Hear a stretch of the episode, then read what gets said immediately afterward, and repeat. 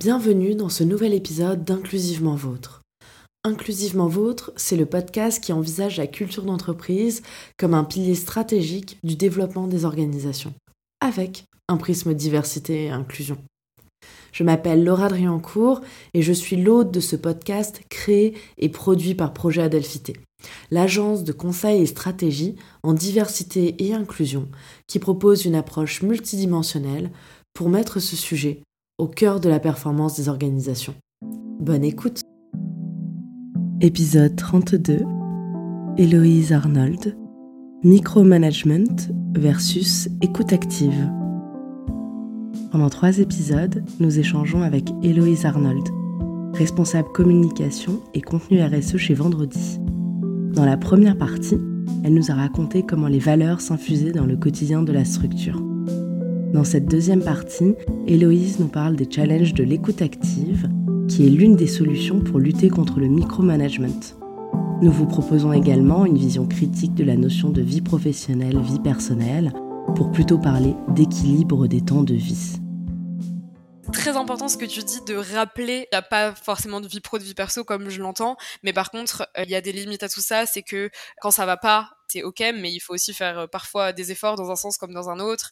Oui, la vie pro peut empiéter sur sa vie perso parfois quand ça va pas, mais parfois c'est le travail et il faut aussi savoir euh, mettre des choses de côté et parfois mettre ces singularités là de côté et inversement, parfois le travail empiète trop et ça c'est pas bien et donc il faut aussi savoir couper. Je suis très amie avec mes collègues etc, mais par contre sur temps de travail, c'est important qu'on parle pas du travail, qu'on parle d'autres choses. Je ferme mon ordi, je ferme mon ordi et je ne pense plus au travail et j'essaye vraiment de m'y tenir parce que sinon les limites elles sont ouf et c'est aussi le problème un peu des métiers parfois euh, passion. Moi, ça va parce que je reste salarié d'une entreprise. Alors même si j'adore ce que je fais, j'ai aussi conscience des enjeux, j'ai mes horaires, etc. Mais, euh, mais ça, c'est important quand on parle de ces sujets-là, euh, d'authenticité, mmh. d'être pote avec ses collègues, parce qu'il peut y avoir des dérives au niveau santé mentale qui sont importantes.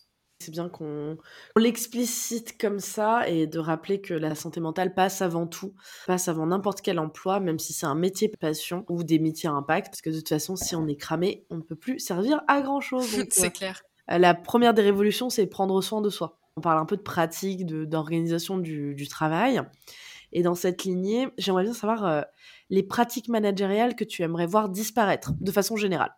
Franchement, le micromanagement, ça va à l'encontre de ce que j'ai dit avant sur le fait de pouvoir laisser s'exprimer une personne dans sa singularité, de lui laisser la place et de l'écouter.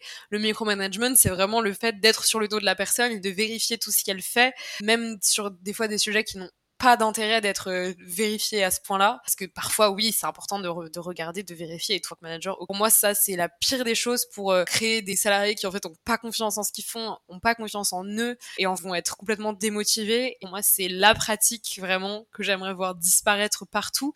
Et elle traduit un manque de confiance, en fait, un manque de lâcher prise de la part des managers qui n'arrivent pas à lâcher leur bébé. Et souvent, euh, je pense que ça peut aussi venir du fait d'être fondateur, cofondateur. T'as créé un truc, c'est très dur de faire confiance aux autres de s'en occuper à ta place.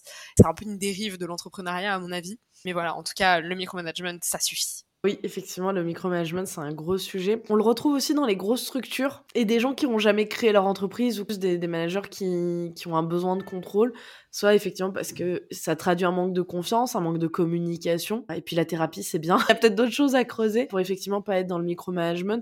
Puis je pense que il y a un côté aussi, euh, on ne forme pas à être manager, et pourtant c'est souvent des techniciens, techniciennes, experts experts d'un sujet qui obtiennent des postes de manager, alors que c'était pas nécessairement ce qu'ils avaient envie de faire.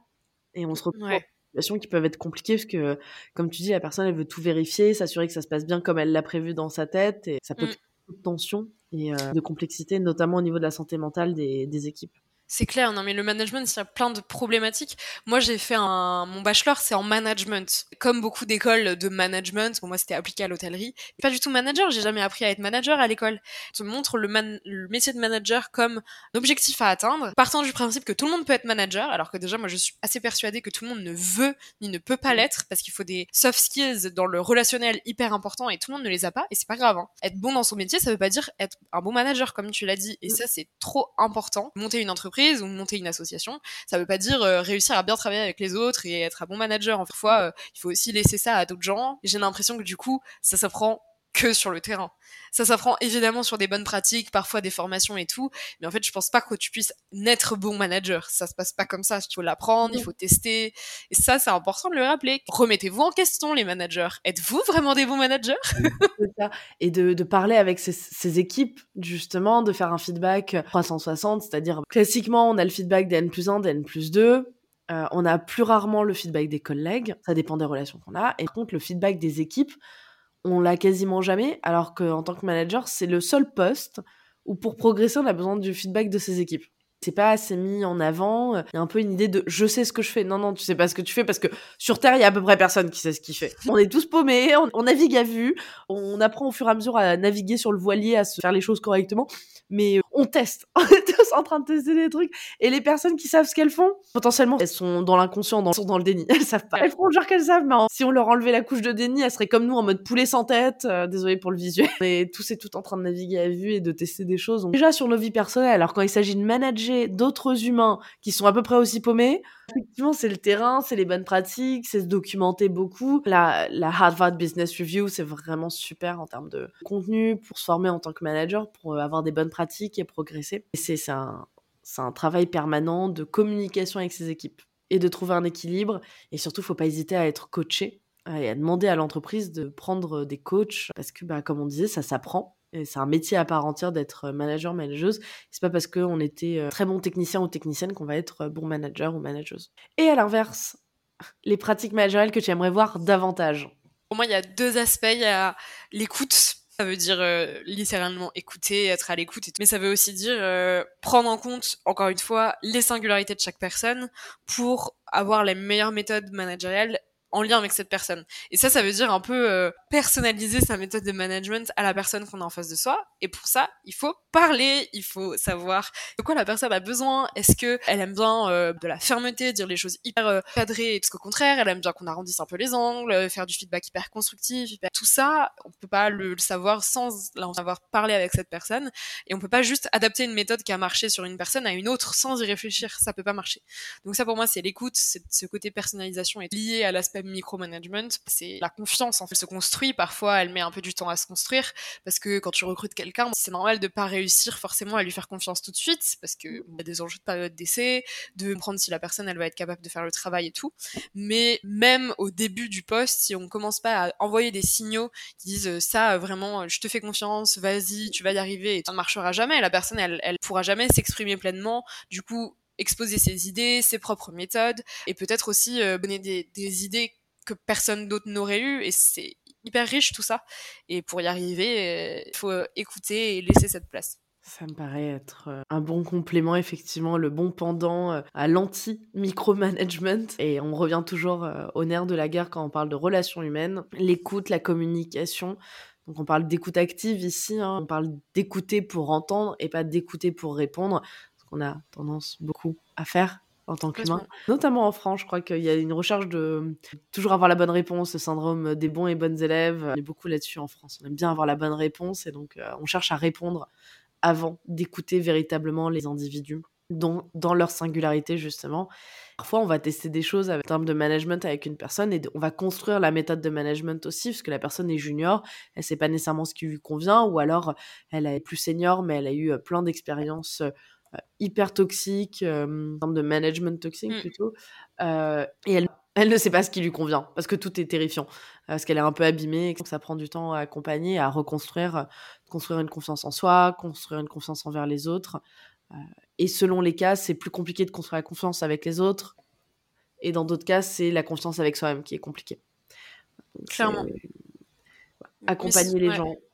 et si c'est pas un fit, c'est pas un fit. Ça, c'est ok aussi de le dire. Parfois, on est on, est limité dans, les personnalités qu'on peut manager et c'est aussi parfaitement ok de dire ça va pas matcher, peut-être on peut te retrouver un autre poste dans l'entreprise ou sinon euh, on va se mettre d'accord sur une rupture conventionnelle ou un licenciement parce que ça ne fit pas.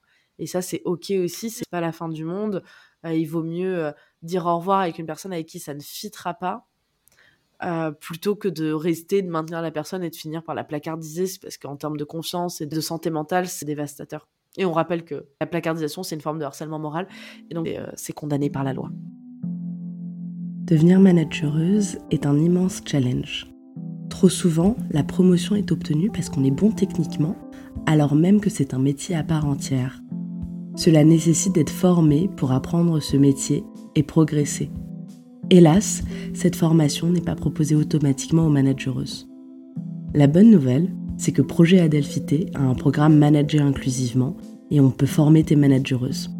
Tu peux nous envoyer un mail à contact at projet adelphité.com. La semaine prochaine, dans la troisième et dernière partie de notre échange, Héloïse nous partage ses retours d'expérience sur le recrutement pour diversifier les équipes. Nous espérons que cet épisode vous a plu.